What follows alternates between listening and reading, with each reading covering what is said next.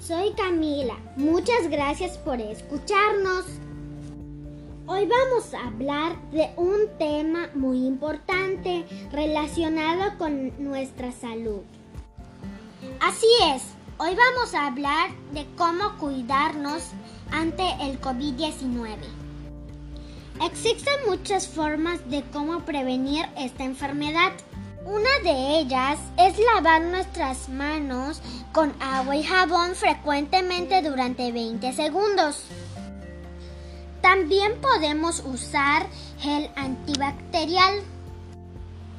Sin duda, el uso del cubrebocas es una medida efectiva para evitar contagios.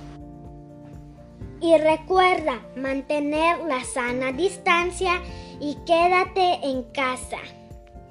Espero que esta información te pueda servir. Muchas gracias. Nos escuchamos en la próxima.